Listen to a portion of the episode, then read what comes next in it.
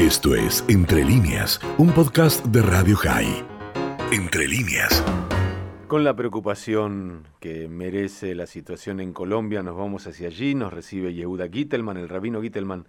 Entiendo está en la ciudad de Bogotá. ¿Cómo estás, Dani Salzman? Te saluda desde Radio High.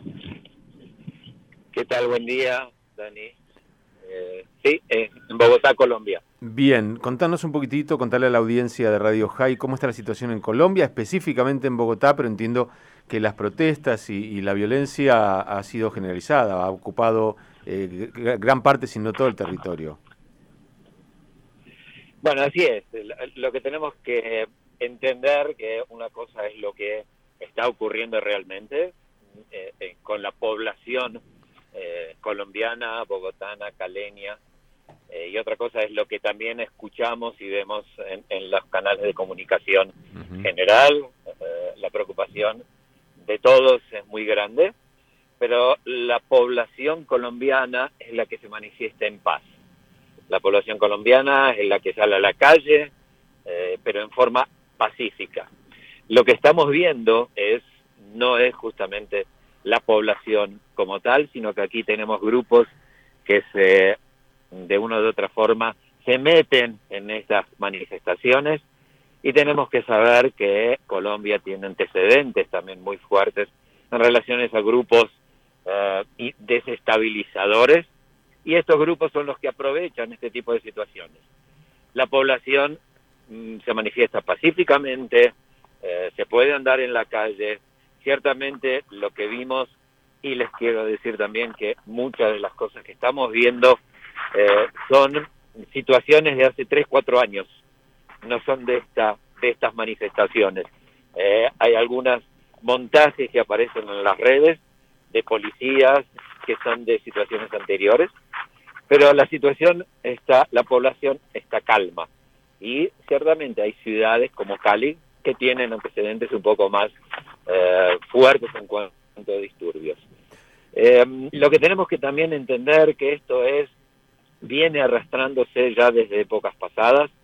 Eh, finales de 2019 tuvimos manifestaciones de este tipo también eh, contra el gobierno y con la pandemia se calmaron y ahora vuelven a resurgir. Son manifestaciones que tienen que ver realmente con la, desigualdad social, eh, tiene que ver con la reforma tributaria que el gobierno del presidente Duque retiró ahora del Congreso, pero viene una reforma de salud que también será eh, nuevamente foco y motivo de desestabilización y desorganización. Eh, hay un reclamo muy grande de la población en relación a las vacunas, y esto es real, es verdadero, poca población está vacunada, no hay nuevas vacunas que vengan, y esto es lo que está desestabilizando. Agreguémosle a este que el año que viene es un año electoral. Y entonces también esto está influenciando.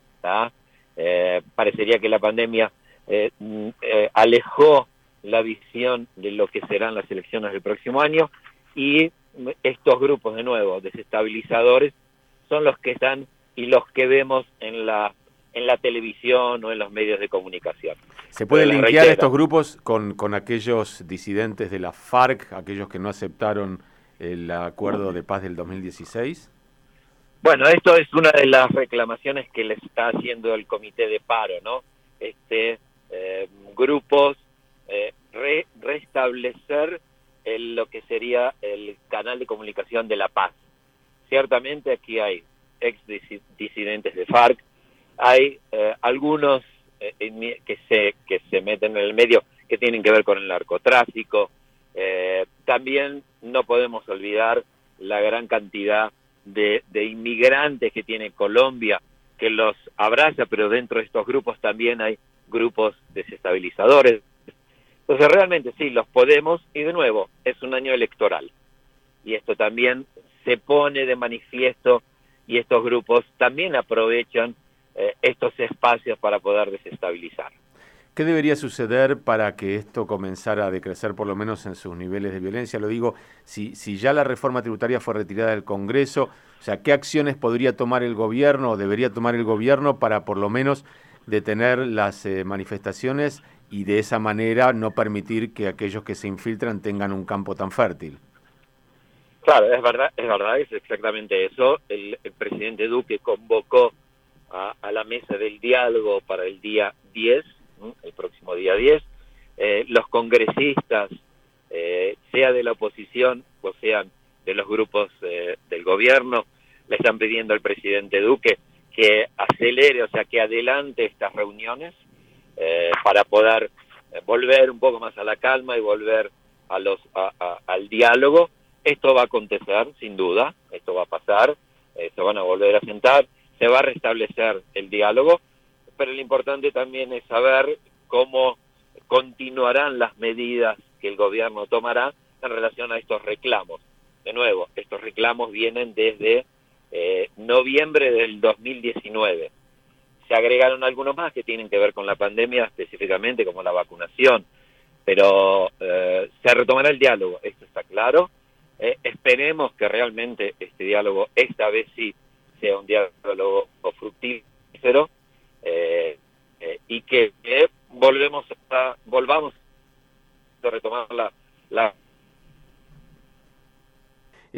queríamos, aunque no sea no tener la oportunidad de despedirnos, Yehuda, eh, no sé si quedarnos más tranquilos o menos tranquilos, pero por lo menos tenemos esta imagen de primera mano que por un lado nos cuenta que hay manifestaciones, que hay infiltrados, que hay violencia, pero también que hay abierta alguna puerta probable para el diálogo. Sí, el diálogo existe y va a existir y se va a recomponer eh, las instituciones democráticas, como decimos, esto va a pasar y bueno, es... Eh, es parte de los procesos y de las manifestaciones y que la población también, eh, en justa causa también, se manifieste y reclama. Eh, así que bueno, sin duda volveremos a la normalidad de aquí a pocos días. Y volveremos nosotros a hablar seguramente en algún otro momento, Yehuda, y ojalá sea para cosas mucho más positivas. Le mandamos un abrazo grande a toda la gente, la comunidad allí en Bogotá y en Colombia, y para mañana un Shabbat Shalom. Gracias a todos ustedes por preocuparse y Shabbat Shalom me para todos. Esto fue Entre Líneas, un podcast de Radio High. Puedes seguir escuchando y compartiendo nuestro contenido en Spotify, nuestro portal radiohigh.com y nuestras redes sociales. Hasta la próxima.